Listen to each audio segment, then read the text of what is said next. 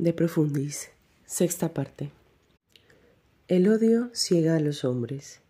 Esto tú no lo has advertido. El amor puede leer lo escrito en las estrellas más distantes, pero el odio te cegó de tal modo que, que llegaste a no poder ver más allá del reducido jardín de tus deseos cotidianos. Ese jardín cercado y ya marchito por el placer. Tu terrible falta de imaginación la verdadera y más fatal debilidad de tu ser no era sino resultado del odio que en ti se abrigaba, que en ti se abrigaba perdida, silenciosa y disimuladamente.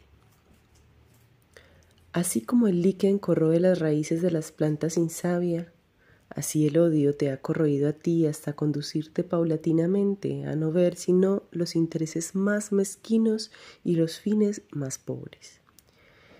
Esa condición tuya, cuyo desarrollo hubiese acelerado el amor, la envenenó y la paralizó el odio.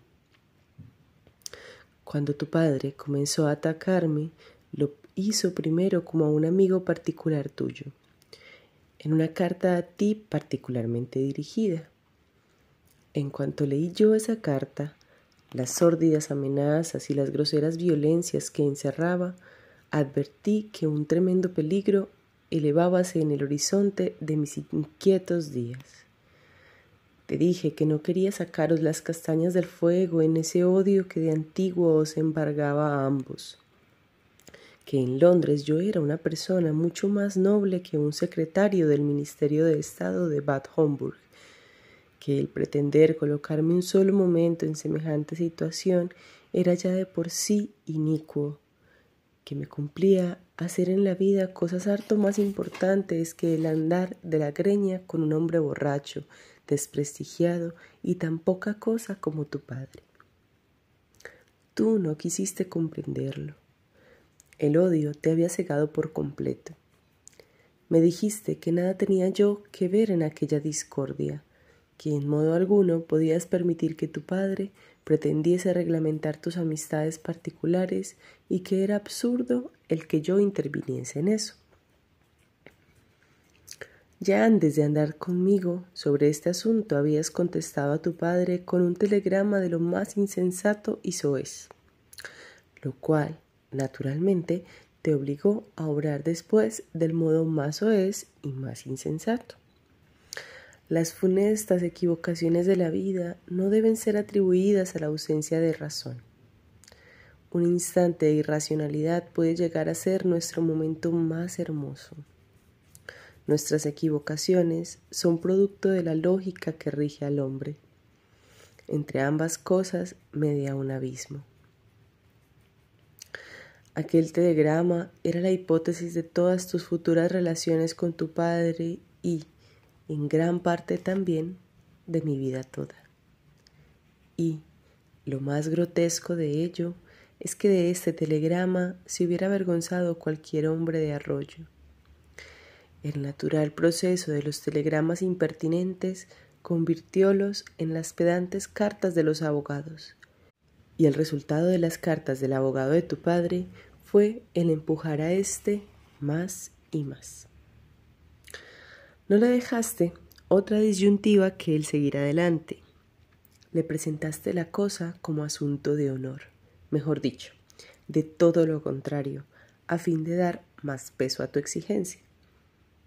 Así es que la vez siguiente no me atacó ya en una carta particular y en calidad de amigo tuyo, sino públicamente y como hombre que pertenece al público.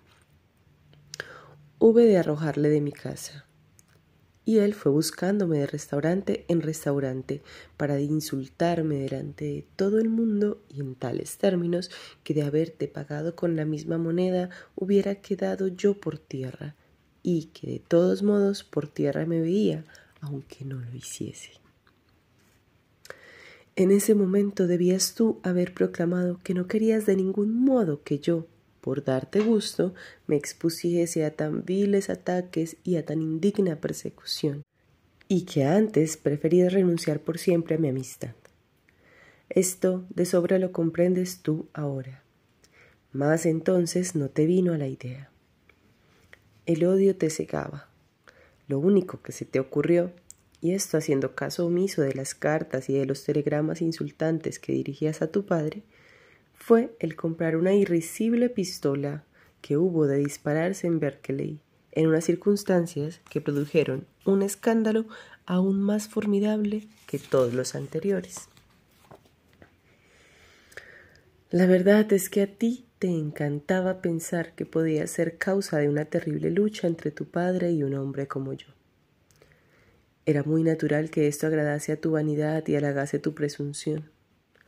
No hubiera dejado de ser para ti una muy dolorosa solución si hubiese sido posible adjudicarle a tu padre tu cuerpo, que a mí en nada me interesaba, dejándome a mí tu alma, que a él tampoco podía interesarle.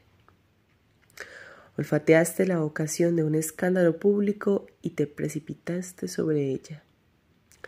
Te alegraba la perspectiva de una lucha en la cual tú intervenías en la sombra. Recuerdo no haberte visto nunca de mejor humor que durante el resto del año. Lo único que pareció desilusionarte fue que, en realidad, nada sucediese y el no tener lugar entre tu padre y yo ningún nuevo choque. Te consolaste enviándole a él telegramas de tal índole que el desgraciado hubo, por último, de escribirte que había ordenado a sus criados no le entregasen ya ningún telegrama bajo ningún pretexto. Mas esto no te arredó. Comprendiste todas las facilidades que la tarjeta postal ofrece para el insulto y las aprovechaste todas. Le incitaste cada vez con más fuerza a perseguir su presa y no creo que él ya la hubiera abandonado. Pero el instinto de la casta era demasiado fuerte en él.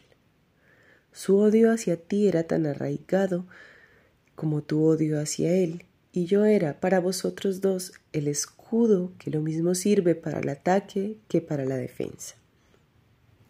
Su afán de hacer hablar de él no era una manía simplemente personal, sino un distintivo de raza. De todos modos, de haberse acallado un punto su interés, tus cartas y postales hubiesen avivado éste hasta hacer brotar la antigua llama. Y, cual no podía por menos de suceder, una vez conseguido vuestro propósito, él quiso llegar todavía más lejos. Después de haberme atacado, en particular y como particular, y en público como hombre público, decidió para rematar lo hecho, iniciar un ataque decisivo contra el artista, y esto precisamente allí donde se representaban mis obras.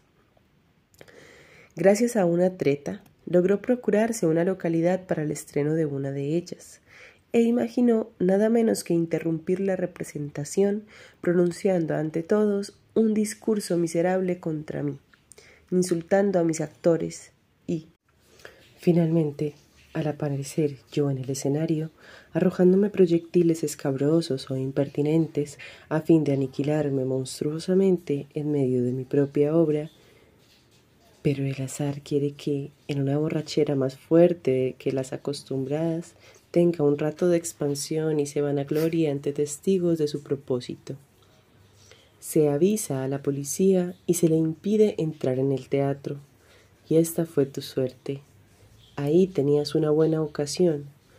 ¿No se te ocurre ahora que pudiste haberla previsto y que en ti estaba el decir que no podías consentir que por tu culpa se aniquilase mi obra? De sobra sabías lo que para mí significaba mi arte, el medio glorioso por el cual yo me había manifestado, primero a mí mismo y después al mundo. La gran pasión de mi vida, el amor junto al cual todas las demás manifestaciones del amor eran como agua cenagosa junto al vino escarlata, o como un gusano de luz en el pantano junto al mágico reflejo de la luna.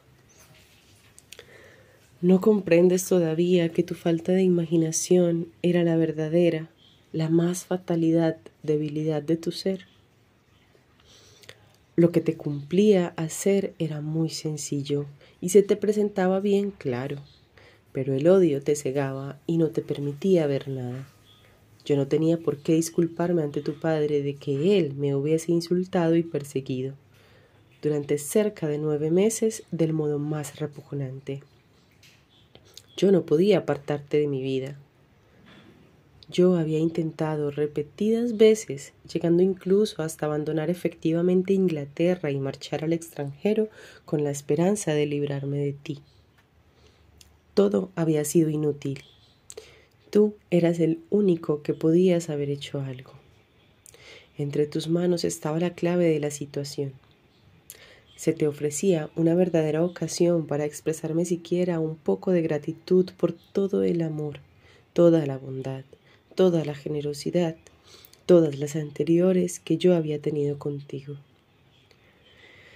De haber sido tú capaz de apreciar siquiera una décima parte de mi valor artístico, seguramente lo hubieras hecho. Pero el odio te cegaba, la facultad, gracias a la cual y por la cual únicamente nos es dado comprender a los demás lo mismo en sus relaciones reales que en los ideales estaba muerta en ti. Solo pensaste en el modo de meter a tu padre en la cárcel. Tu única idea era el verle en el banquillo de los acusados. Su manifestación convirtióse en una de, de las muchas síes de tu conversación diaria. En cada comida me era dado oírtela, y se cumplió tu deseo. El odio te concedía cuanto deseabas mostrábase contigo harto benévolo, cual lo es para todos sus fieles. Dos días pudiste, desde tu elevado asiento junto al sheriff, llenarte los ojos con la vista de tu padre sentado en el banquillo de los acusados. Y el tercer día yo ocupé su puesto. ¿Qué había sucedido? Que en el juego repugnante de vuestro odio os habíais jugado mi alma, y el azar quiso que tú fueses el perdedor. Eso fue todo. Ya ves que no tengo más remedio que escribir tu vida para ti, y así lo tienes que comprender. Hace más de cuatro años que nos conocemos el uno al otro. La mitad de este tiempo la hemos pasado juntos y la otra mitad la he tenido que pasar en la cárcel, en pago de nuestra amistad. No sé dónde recibirás esta carta si es que llegas a recibirla. Roma, Nápoles, París, Venecia, alguna hermosa ciudad a orillas de un mar o de un río te alberga seguramente. Aunque sin la inútil opulencia que disfrutabas junto a mí, te hallas, sin embargo, rodeado de todo lo que te encanta la vista, el oído y el paladar. La vida es para ti lo más preciado de este mundo, y, sin embargo, si eres sensato y quieres que la vida te sea aún mucho más adorable, de una condición más elevada, harás que la lectura de esta carta terrible, pues sé que es tal, señale para ti una crisis tan importante, un momento tan crítico, como lo es para mí el escribirla. Si tu pálido rostro, que acostumbra a enrojecer ligeramente bajo los efectos del vino o la alegría, arde de cuando en cuando de vergüenza al leer lo que aquí está escrito, cual bajo el resplandor de un alto horno entonces, tanto mejor para ti. El mayor de los vicios es la ligereza. Todo lo que llega hasta la conciencia es justo. Ya hemos llegado a mi, a mi detención preventiva. ¿No es eso? Después de haber permanecido detenido toda una noche por la policía, fui conducido en el coche verde. Tú entonces te muestras muy atento, lleno de amabilidad, casi todas las tardes, aunque no todas. Hasta tu marcha al extranjero, te tomas la molestia de venir en coche a visitarme a Holloway. También me escribes cartas muy amables y cariñosas, pero nunca, ni aun durante un segundo, llegas a ver claramente que no es tu padre, sino tú quien me ha traído a la cárcel. Que tú, desde el principio hasta el fin, eres el verdadero responsable, que si yo estoy allí es por tu culpa y que a ti únicamente te lo debo. Ni siquiera el verme entre los barrotes de una jaula de madera logra animar ese temperamento tuyo, muerto y tan pobre de imaginación. Sientes la simpatía, la sentimentalidad del espectador que asiste a una obra conmovedora y no caes en la cuenta de que tú eres el verdadero autor de la horrenda tragedia. Bien lo veía yo. Nada rozó tu conciencia de cuánto habías causado. Yo no sentía ánimo alguno de ser quien te dijese lo que tu propio corazón hubiese podido decirte. Lo que seguramente te habría dicho si no le hubieras tú endurecido e insensibilizado a fuerza de odio. Es preciso que todo le fluya a uno de sí mismo. El decirle a alguien una cosa que ni siente ni ha de comprender no tiene finalidad alguna. Si ahora te escribo como lo hago, es únicamente porque tu propio silencio, tu proceder durante mi larga prisión, así lo exige. Sin contar que, tal como se habían puesto las cosas, el golpe me hería a mí solo. Y esta fue mi alegría. A pesar, pues yo te observaba atentamente, de lo despreciable que desde un principio me resultaba tu completa e intencionada ceguera, complacíame el tener muchos motivos de sufrimiento. Recuerdo con qué orgullo me enseñaste una carta que habías publicado sobre mí en un periódico de escándalo. Era un trabajo muy discreto, muy prudente e incluso muy vulgar. Hacías un llamamiento al sentimiento inglés de la justicia, o algo no menos triste de la misma índole, en favor de un hombre que yacía por tierra. Era una carta como la que podías haber escrito para protestar de una acusación animal contra una persona honrada que te hubiera sido por completo desconocida. Pero a ti esta carta te pareció sencillamente admirable. Veías en ella poco menos que una prueba de desusada caballerosidad. Ya sé que has escrito más cartas a otros periódicos que no las has publicado, pero estaban destinadas únicamente a informar al público de que odiabas a tu padre. Nadie reparó en si esto venía o no al caso. El odio esto tenías tú que aprenderlo todavía, es intelectualmente considerado puramente negativo. Para el corazón es una forma de atrofia cuyos resultados son mortales, pero no solo para uno mismo.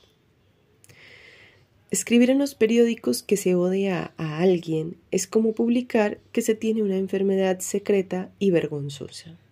Y el hecho de ser tu propio padre el hombre a quien odias y de verse este sentimiento hondamente correspondido, no le daba a tu odio ningún matiz de distinción ni de belleza. Si algo demostraste con ello, fue únicamente la existencia de una enfermedad congénita. Recuerdo todavía que, al ser sacados a subasta forzosa mi casa, mis libros y mis muebles, cuando fueran embargados para ser vendidos, y la quiebra se alzaba ante mi puerta, Recuerdo que te escribí, como era natural, para enterarte de ello. Mas no te decía que el sufragar algunos de los regalos que te había hecho, pero lo que habías comido, y pensaba, con razón o sin ella, que aquella noticia habría de serte dolorosa. Te enuncié escuetamente los hechos. Parecióme conveniente estuvieses al tanto de ellos.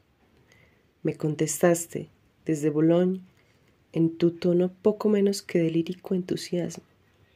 Me decías saber que tu padre estaba mal de fondos y que había tenido que pedir mil quinientas libras para los gastos del proceso, y que mi próxima quiebra era un fabuloso triunfo sobre él, porque, en vista de ello, ya no podría resarcirse conmigo de sus gastos.